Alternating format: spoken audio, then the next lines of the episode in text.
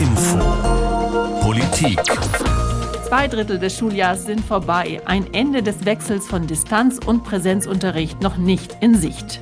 Und die Stimmen werden immer lauter, die fragen, wäre es nicht doch sinnvoll, dass Kinder und Jugendliche dieses Schuljahr einfach kommentarlos wiederholen? Entweder komplett als Klasse oder nur die, die das gerne möchten. Das Corona-Schuljahr wiederholen. Was spricht dafür, was dagegen? Darüber wollen wir heute diskutieren. Wir, das sind Anne Bayer und Petra Boberg. Das Schuljahr wiederholen oder anders gesagt einfach die Schulzeit verlängern. Macht das Sinn, haben wir uns gefragt und wir haben die gefragt, die es betrifft, die Schüler und Schülerinnen. Für die meisten von ihnen sieht nämlich der Unterricht seit einem Jahr ziemlich anders aus. Meiner Meinung nach ist die Forderung, das Schuljahr zu wiederholen, ziemlich verwerflich, da alle unsere Anstrengungen irgendwie umsonst gewesen wären. Jeder hat trotzdem versucht, sein Bestes zu geben.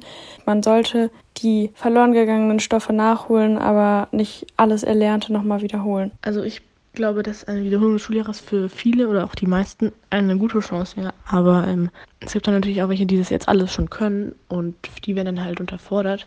Man müsste dann halt mal schauen, wie das ist, ob die meisten eher zurückhängen oder die meisten das halt können. Ich denke, dass das Wiederholen auf freiwilliger Basis sinnvoller ist. Ähnlich sieht das auch die Mehrheit der hessischen Eltern. Das hat uns der Landeselternsprecher Korhan Ekinci erzählt. Aber ganz klar ist, Kinder, die merken, dass sie mit dem Stoff nicht vorangekommen sind und mit dem kommenden Schuljahr Bauchschmerzen haben, sollten ohne Nennung von Gründen einfach sagen können, ich mache das Schuljahr nochmal. Aber ganz genauso müssen Kinder, die sich vorbereitet fühlen aufs nächste Jahr, auch die viel Arbeit reingesteckt haben, auch gut betreut wurden, die müssen trotzdem die Möglichkeit haben, in der Schule voranzugehen. So schaffen wir es, eine faire Lösung zu schaffen für alle und dass niemand auf der Strecke bleibt. Auch viele Lehrende und Schulleiterinnen und Schulleiter sind dagegen, das Schuljahr zu wiederholen. Sie befürchten nämlich übervolle Klassen und zu wenig Personal, also Stichwort Lehrermangel. Und der Vorsitzende des Deutschen Lehrerverbandes, Hans-Peter Meidinger zum Beispiel, der hält gar nichts von einem Wiederholen für alle. Also das, glaube ich, wäre die schlechteste Lösung. Also praktisch ein verlorenes Bildungsjahr. Aber natürlich haben viele Lehrerinnen und Lehrer schon auch Angst, ihre Schüler zu verlieren. Zum Beispiel diese Französischlehrerin aus Darmstadt. Ich finde sehr frustrierend, auf dem Weg Schüler zu verlieren, weil sie die Konzentration nicht haben, vor dem Bildschirm den Unterricht zu folgen, weil sie äh, sich einsam fühlen und dann komplett den Kontakt zur Schule verlieren. Oh, das finde ich schrecklich. Am häufigsten wollen eigentlich die Eltern, dass die Kinder wiederholen. Ich habe das auch mal gegoogelt und innerhalb von wenigen Sekunden habe ich 711.000 Einträge bekommen. Ja, das zeigt, es beschäftigt doch ganz schön viele. Und in Deutschland machen sich Eltern tatsächlich auch dafür stark, das Schuljahr entweder ganz oder auch zumindest zur Hälfte zu wiederholen.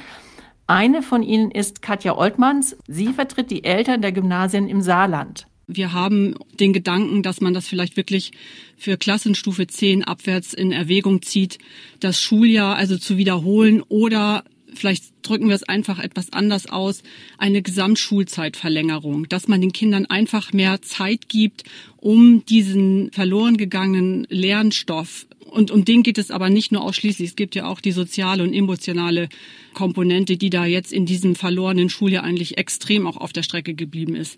Also bitte mal die Effizienz aus der Bildung rausnehmen mal einen Schritt zurückgehen und sagen, wir geben den Kindern tatsächlich mehr Zeit, damit sie dieses verlorene Jahr, dass sie das vielleicht tatsächlich wieder zurückbekommen. Und bevor wir gleich hören, was die Politik von dieser ganzen Diskussion hält und welche Lösungsvorschläge auch für dieses Schuljahr zu bieten hat, schauen wir uns zunächst einmal die Fakten an. Seit Beginn der Pandemie sind zwischen 400 bis 600 Unterrichtsstunden weggefallen, sagt der Deutsche Lehrerverband und sagt auch, rund jeder fünfte der etwa 11 Millionen Schüler und Schülerinnen in Deutschland wird nicht mehr erreicht. Und viele Kinder und Jugendliche in Hessen, aber auch in vielen anderen Bundesländern haben seit den Weihnachtsferien die Schule nicht mehr von innen gesehen. Das sind eben in Hessen rund 240.000 Schülerinnen und Schüler der Klassen 7 bis 11. Und eine brandaktuelle Studie des IFO-Instituts zeigt, dass die Mehrheit der Eltern, nämlich 63 Prozent, glaubt, dass ihr Kind pro Stunde zu Hause weniger effektiv lernt als in der Schule. Und das Gefühl der Eltern ist auch richtig, denn die Studie zeigt auch, dass pro Tag Schülerinnen und Schüler in Deutschland mehr als drei Stunden weniger gelernt haben als zu normalen Zeiten, also vor Corona. Und Daten aus internationalen Studien zeigen, nicht alle Schüler und Schülerinnen haben Lernrückstände. Prozentual sprechen Experten von rund 25 bis 40 Prozent, die nach der Pandemie gezielt gefördert werden müssen. Ja, das sind dann doch ganz schön viele, 25 bis 40 Prozent. Also kein Wunder, dass sich viele Eltern fragen, ist das Schuljahr jetzt eigentlich verloren? Und wenn ja, wie gehen wir damit um? Und kann Wiederholen eben eine Lösung sein? Ja, und genau diese Idee haben im vergangenen Schuljahr ja auch einige Bundesländer bereits aufgegriffen und auch umgesetzt, so auch hier bei uns in Hessen. Das Kultusministerium hatte nämlich damals beschlossen, keiner muss sitzen bleiben oder wiederholen, aber die Schüler und Schülerinnen konnten von sich aus entscheiden, dass sie das tun. Anne, wie läuft es denn in diesem Jahr jetzt ab? Worauf müssen sich Eltern, Lehrende und Schüler eigentlich einstellen? Ja, das habe ich mal unsere Landtagskorrespondentin Heidi Radwilas gefragt. Also Fakt ist, das Kumi überlegt da noch, was sollen wir da eigentlich machen? Und noch im Mai soll es aber eine Entscheidung geben, ob dieses Jahr quasi wieder alle pauschal versetzt werden und es wieder nur diese freiwilligen Rücknahmen gibt oder ob man sagt, nein, man kann jetzt auch von der Schule verordnet sitzen bleiben. Das wird man eben dann im Mai sehen. Okay, und diese freiwilligen Rücknahmen, Entscheiden das dann die Eltern oder die Lehrer oder können da die Schüler auch ein Wort mitreden? Wer entscheidet das dann letztendlich? Ja, die Lehrkräfte werden da sozusagen als die Fachleute natürlich angesehen. Das heißt, die würden so eine Empfehlung aussprechen und würden mit dem Schüler und auch mit, seinem, mit seinen Eltern reden und sagen, wäre vielleicht doch besser, wenn du die Klasse wiederholen würdest. Aber entscheiden tun das zunächst dann mal die Eltern oder beziehungsweise auch die volljährigen Schülerinnen und Schüler. Die können einen sogenannten Antrag auf freiwillige Wiederholung stellen und die Klassenkonferenz, die würde dann wieder über diesen Antrag entscheiden. Jetzt ist es aber doch so, eigentlich darf man doch gar nicht so oft wiederholen. Beendet da Corona jetzt vielleicht die ein oder andere Schullaufbahn schon unfreiwillig? Also das äh, Schulgesetz, das sieht ja schon einiges vor. Also in Kurzform gesagt, zweimal hintereinander Nichtversetzung auf einem Schulzweig, etwa auf dem Gymnasium, und man wäre raus und zweimal freiwillig wiederholen in der gesamten Schullaufbahn ist man auch raus. Wichtig ist jetzt eben, letztes Jahr wurde beispielsweise das freiwillige Wiederholen nicht auf dieses Kontingent angerechnet wegen Corona. Das heißt, äh, die Schülerinnen und Schüler, die haben diese Freischüsse jetzt noch in ihrem Kontingent sozusagen. Im Normalfall, unter normalen Umständen, glaube ich, braucht man so viele Freischüsse in Anführungszeichen nicht. Aber in Zeiten von Corona, da wissen wir, gehen die Uhren teils anders. Das stimmt. Ja, was tut denn jetzt das Land Hessen oder das KUMI, um genau einfach mal rauszukriegen und zu ermitteln, wie viele Kinder eigentlich gut oder aber eben auch schlecht zurechtgekommen sind in dieser Corona-Zeit? Ja, da sagt das ähm, Ministerium, man ist eben jetzt gerade dabei zu überlegen, wie man das Leistungsniveau am besten mal überprüfen kann. Also wohl so eine landesweite Lernstandserhebung, die will man wohl im Augenblick nicht machen, weil das möglicherweise, sagt man, zu viel Druck aufs System geben könnte. Also so jetzt werden alle gefragt, wie gut oder schlecht sie sind. Aber natürlich muss man genau das an dieser Stelle jetzt machen. Und das wird dann wohl, sagen wir mal, äh, in die Hände der einzelnen Lehrerinnen und Lehrer gegeben, die das natürlich prüfen sollen wo stehen meine Schüler eigentlich und das auch weitergeben sollen. Lass uns mal noch mal zusammenfassen. Über ein Jahr gibt es jetzt diesen Wechsel von Distanz- und Präsenzunterricht. Was hat das Land und das KUMI gelernt in diesem Jahr? Also was man auf alle Fälle lernen sollte, das würde ich mal aus meiner Perspektive zusammenfassen.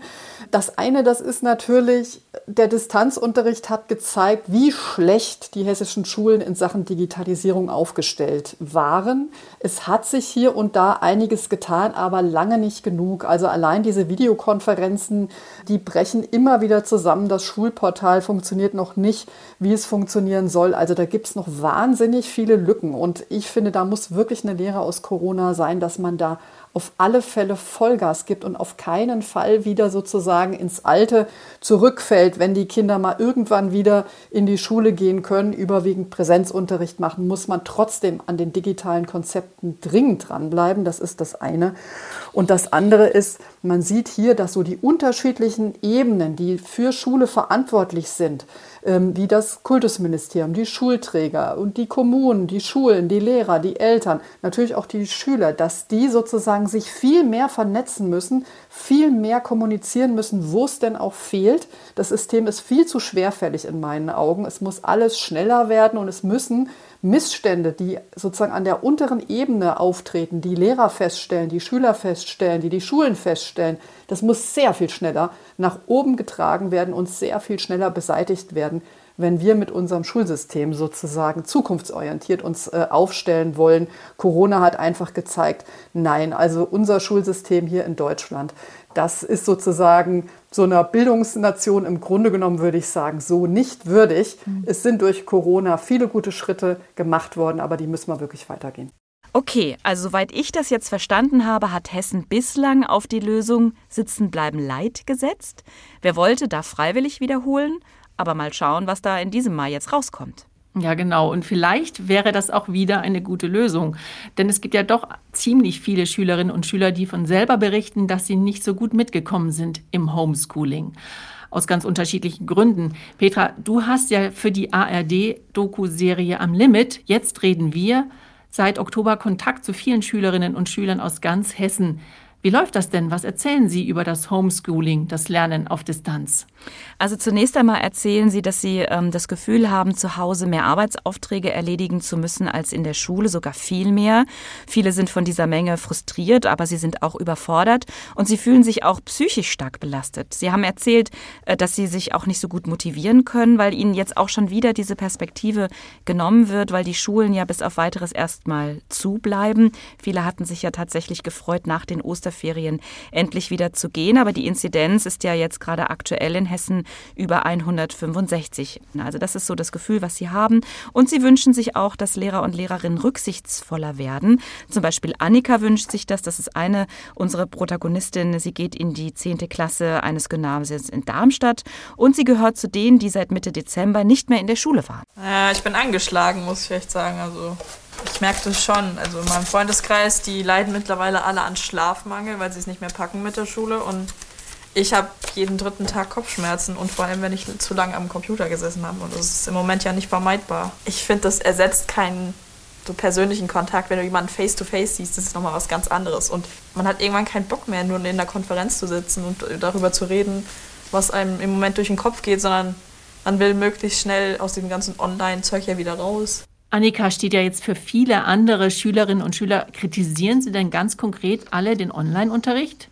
Ja, und zwar ganz massiv. Viele kritisieren einfach die Medienkompetenz der Lehrerinnen und Lehrer und sagen auch, YouTube erkläre in fünf Minuten besser als der Lehrer in fünf Stunden Unterricht. Und manche Lehrer würden auch erwarten, dass sich die Schülerinnen und Schüler jetzt einfach neue Themen selber beibringen. Und zum Beispiel in Mathe funktioniert das überhaupt nicht, sagen viele. Oder was auch ähm, das Problem ist, dass jeder Lehrer so ein bisschen das macht, was er will. Also Aufgabenstellung auf Moodle, das ist diese Lernplattform, manchmal aber auch per E-Mail. Es gibt Videokonferenzen, WhatsApp-Chats und das ist doch für viele Schüler und Schülerinnen ziemlich unübersichtlich und vielen fehlt auch einfach so dieser gewohnte Ablauf. Also im Präsenzunterricht sagen sie, sei alles strukturierter und geordneter und online würde diese Schule, diese Präsenzschule einfach nicht ersetzen. Das hat uns auch Annika erzählt. Das Einzige, was ich weiß, ist, dass ich aus dem Online-Unterricht im Moment nur quasi den Titel vom Thema mitnehme und der ganze Inhalt geht verloren, weil ich eben im Präsenzunterricht viel, viel besser lernen kann als zu Hause. Ich bringe mir im Moment eigentlich alles selber nochmal bei über YouTube-Videos oder andere Plattformen und ich finde, so soll es eigentlich nicht sein. Die meisten im Online-Unterricht sitzen nur vor ihrem Computer und hören nebenbei Musik oder spielen am Handy, sind auf Instagram. Ja, da fällt es einfach schon schwer, überhaupt die Konzentration zu behalten, da mitzumachen. Also ich bin schon in einigen Fächern abgerutscht um so eine Note. Und ich finde das eigentlich ziemlich schade. Ich bin eher in den Fächern noch schlechter geworden, wo ich schon Probleme hatte. Ja, das kann ich sehr gut nachvollziehen, Petra. Aber es gibt ja auch Schüler und Schülerinnen, die ganz gut mit der Situation zurechtgekommen sind, die eventuell sogar besser gelernt haben als in der Schule, oder? Auf jeden Fall. Also die gibt es auch. Es gibt äh, einige, die sich zu Hause einfach auch besser konzentrieren können, weil sie nicht so abgelenkt sind. Wir haben dann nochmal äh, auch mit Schüler und Schülerinnen natürlich gesprochen. Zum Beispiel mit Finn aus Wiesbaden, der geht auf eine Gesamtschule und Lea aus dem Odenwald, sie geht auf ein Gymnasium. Von den Weihnachtsferien bis zu den Osterferien hatte ich gar keinen Tag äh, richtigen Unterricht in der Schule und habe mich deswegen mittlerweile schon eigentlich jetzt ganz gut zurechtgefunden mit den Videokonferenzen. Manchmal ist es natürlich ein bisschen Chaos, weil man nicht weiß jetzt, zu welchem Fach man wann eine Videokonferenz hat, aber mittlerweile komme ich damit sehr gut zurecht. Also ich spüre den Druck ein bisschen weniger, ähm, einfach weil unsere Schule super organisiert ist und wir ziemlich gut angehört werden, uns wird auf unsere Probleme eingegangen, wir können miteinander reden und von daher, die Lehrer sind echt hilfsbereit und versuchen uns da echt Druck rauszunehmen. Okay, das klingt jetzt so, es ist nicht alles negativ rund ums Homeschooling, oder? Also das muss man den Schüler und Schülerinnen schon entlocken. Also sie antworten erstmal, wie belastend sie das finden, aber am Ende finden sich dann doch auch positive Aspekte, die Sie aus dieser Situation, aus dieser Pandemie herausholen? Ich glaube schon, dass ich manchmal über mich hinausgewachsen bin, gerade schulisch gesehen und so. Ich war eher der Mensch, der sich mitziehen lassen hat. Und auf einmal bin ich ja jetzt selbst für mich verantwortlich und ich denke sehr wohl, dass mich das gerade schulisch und auf die Zukunft gesehen ziemlich viel gelehrt hat. Ich nehme definitiv was mit und ich kann mir auch gut vorstellen, dass es später für die Zukunft, fürs Berufsleben echt wichtig sein kann. Einfach dieses dass du alleine etwas schaffst, dass du deinen Tagesablauf komplett alleine planen musst. Und vor allem auch die technischen Geräte, die haben wir uns jetzt quasi selber beigebracht. Und das ist definitiv fürs spätere Berufsleben sehr wichtig. Und das haben wir jetzt einfach als heutige Generation viel früher gelernt als andere. Großer Frust auf der einen Seite, aber auch die Einschätzung, da schon auch was mitgenommen zu haben fürs Leben. Lässt sich denn jetzt sagen, wie groß eigentlich die Lernrückstände denn tatsächlich sind? Tja, das ist genau das Problem, was auch bei unserem Thema natürlich heute total wichtig ist, ne? weil da gibt es einfach noch zu wenig Studien, also Vergleichstests, so heißen die. Und das würde ich an dieser Stelle auch dem äh, Kultusministern äh, vorwerfen, auch bundesweit, dass äh, seit einem Jahr Jahr hangeln sich ja Schüler und Lehrende durch die Pandemie und diese Zeit ist meiner Meinung nach einfach viel zu wenig genutzt worden. Und es wäre ja super wichtig, sich hier auch ehrlich zu machen und ganz schnell jetzt Vergleichstest anzustoßen und dann auch möglichst schnell gezielte Förderangebote, also individuelle Förderangebote anbieten zu können. Und das muss man sagen, das ist einfach bis heute nicht passiert. Und dennoch, es gibt viele Stimmen, die sagen, es sei absurd, das Schuljahr komplett jetzt zu wiederholen. Einer von ihnen ist zum Beispiel der Bildungsforscher Kai Marz. Er ist Professor für Soziologie an der Frankfurter Goethe-Universität und Direktor des Leibniz-Instituts für Bildungsforschung in Frankfurt. Du hast ja mit ihm gesprochen, weil er ja auch zu denen gehört, die die Schulpolitik in der Pandemie schon ziemlich lange auch kritisieren und er auch die Forderungen für absurd hält, das Schuljahr zu wiederholen. Wie begründet er das denn? Also sehr differenziert und auch ziemlich klar. Die Frage stellt sich ja, warum sollte man das Schuljahr für alle Schülerinnen und Schüler wiederholen? Das würde ja die Annahme nach sich ziehen, dass alle Schülerinnen und Schüler über alle Jahrgangs- und Klassenstufen äh, einen so großen Nachholbedarf haben, der es rechtfertigt, dass man dieses gesamte Schuljahr alle wiederholen lässt. Und das sehe ich nicht so. Wir wissen zwar nicht, wie die einzelnen Leistungen der Schülerinnen und Schüler aussehen, aber man kann schon davon ausgehen, dass es viele Schülerinnen und Schüler gibt, die keine keine großen Probleme haben werden. Und da stellt sich die Frage, was soll dieses Schuljahr dann für diese Schülergruppen bringen? Ganz mhm. abgesehen davon, dass man sich natürlich auch die organisatorischen Fragen stellen muss. Was bedeutet das für den Schuleintritt? Was bedeutet das, wenn möglicherweise keine Erstklässler kommen für die Kindertageseinrichtungen, wo dann äh, mehr Kinder in der Betreuung sind? Was bedeutet das für den Übergang in Ausbildung, ähm, für die Betriebe? Was bedeutet das für die Hochschulen? Also mir scheint dieser Vorschlag noch nicht, nicht richtig durchdacht zu sein. Aber jetzt gehen wir nochmal davon aus, dass schon auch viele Kinder abgehängt sind. Also der Lehrerverband spricht ja wohl von jedem fünften Kind. Wäre dann freiwilliges Wiederholen, so wie das jetzt in Hessen zumindest angedacht ist, ist das sinnvoller? Auch da bin ich skeptisch, dass das freiwillige Wiederholen ähm, wirklich die äh, Lösung ist, die wir jetzt anstreben sollten, aus verschiedenen Gründen.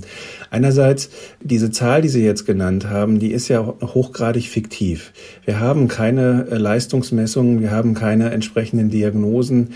Wenn wir die ähm, Daten der großen Leistungsstudien nehmen, die es auch schon vor der Pandemie gab, wenn wir bei PISA anfangen ähm, und können dann halt auch bis zu der Überprüfung der Bildungsstandards nehmen, dann haben wir in der Tat eine Gruppe, die gegenwärtig bei ungefähr 22 Prozent liegt, die große Probleme haben ähm, im Erreichen der, der, der Standards in den Basiskompetenzen. Das heißt, diese Gruppe, die ist jetzt nicht neu und die Frage, die sich jetzt schon stellt, warum kommen diese Vorschläge jetzt und warum sind sie nicht schon äh, vor einigen Jahren äh, mit auf dem Tisch und warum diskutiert man erst jetzt, wie man mit den leistungsschwächeren Schülerinnen und Schülern äh, umgeht. Wir wissen seit 20 Jahren, seit der ersten PISA-Studie, dass diese Gruppe um die 20 Prozent groß ist.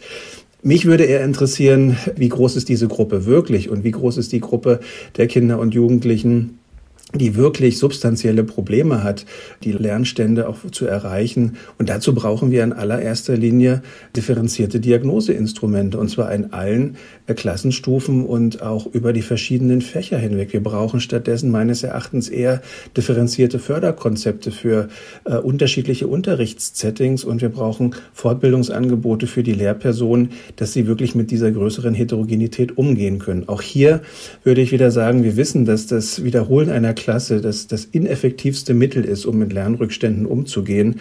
Und ich halte es gerade in der jetzigen Situation äh, für, für nicht geeignet. Auch wieder, weil die Lernrückstände ja nicht in allen Fächern in gleicher Weise auftreten, sondern sehr unterschiedlich sind. Und durch das Wiederholen eines Schuljahres ähm, behandle ich alle Fächer gleich und mhm. das halte ich für nicht sinnvoll.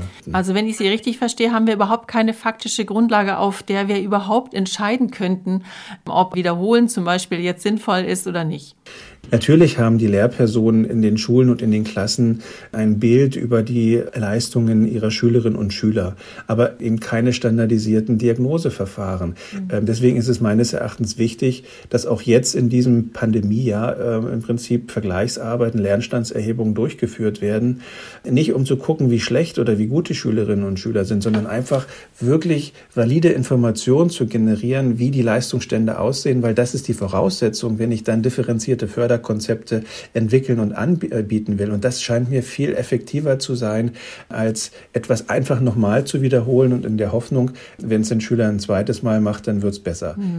Wer wäre denn da in der Verantwortung, um diese ganzen Erhebungen durchzuführen? Naja, von Verantwortung sind natürlich hier in erster Linie auch die, die Länder, äh, mhm. äh, denn der, der Schulbereich liegt in ihrer Verantwortung und hier würde es meines Erachtens darum gehen, dass man jetzt ähm, wirklich diese Diagnoseverfahren, die es ja gibt, auch zur Anwendung bringt. Das machen die Länder auch.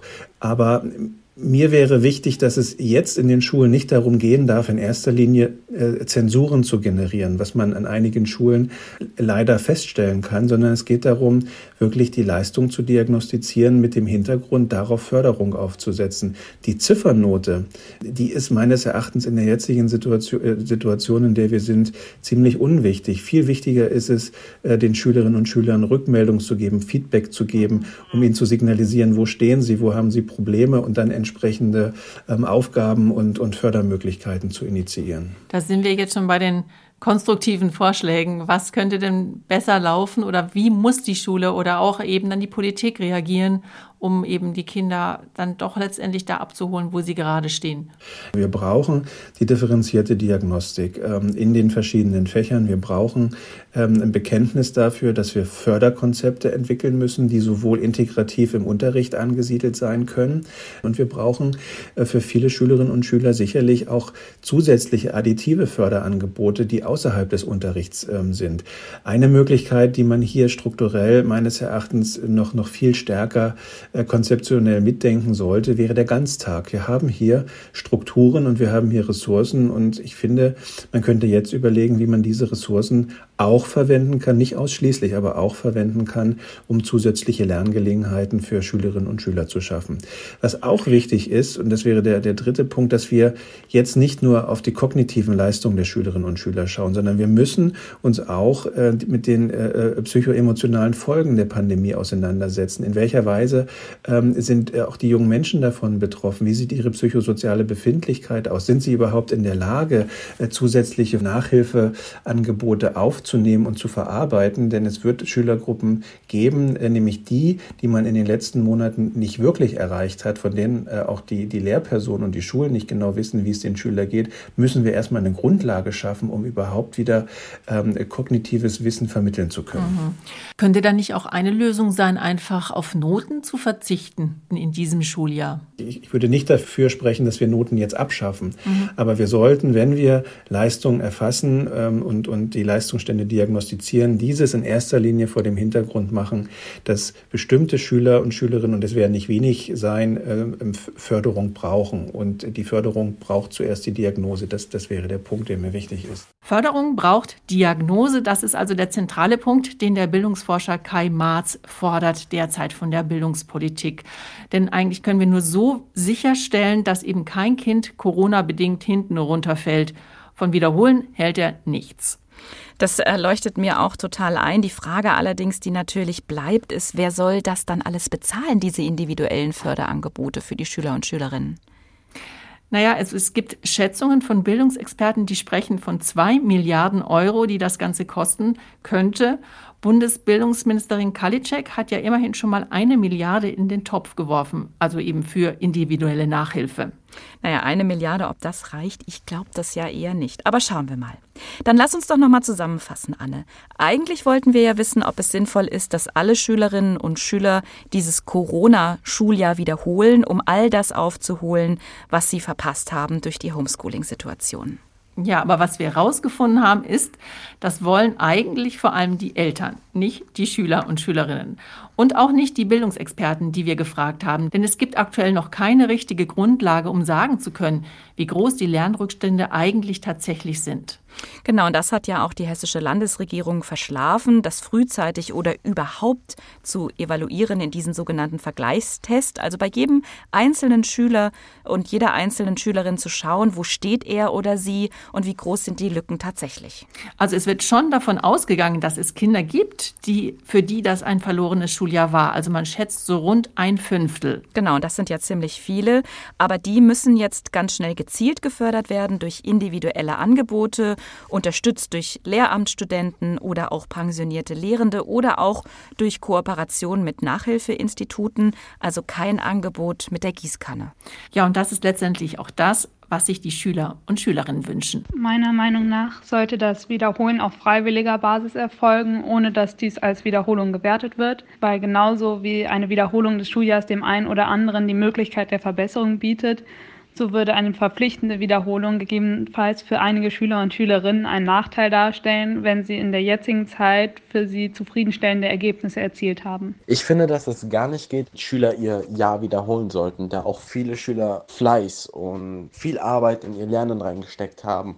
Und das würde alles zertreten, was die Schüler sich selber erlernt haben. Ein generelles Wiederholen aller Schülerinnen und Schüler würde uns auch den Spaß und die Motivation nehmen. Die Schüler haben ihre Leistung erbracht. Die Schüler Schüler haben bewiesen, dass es auch von zu Hause aus geht und sie können nichts dafür. Noch mehr Stimmen von Schülerinnen und Schülern können Sie ab sofort in der ARD Mediathek sich anschauen unter dem Titel Am Limit. Jetzt reden wir. Das war unsere Sendung HR Info Politik. Die gibt es wie immer auch als Podcast auf unserer Homepage hrinforadio.de oder aber Sie hören sie sich in der ARD Audiothek an. Dort gibt es auch noch weitere Folgen unserer Politiksendungen. Mein Name ist Anne Bayer. Ich bin Petra Buberg.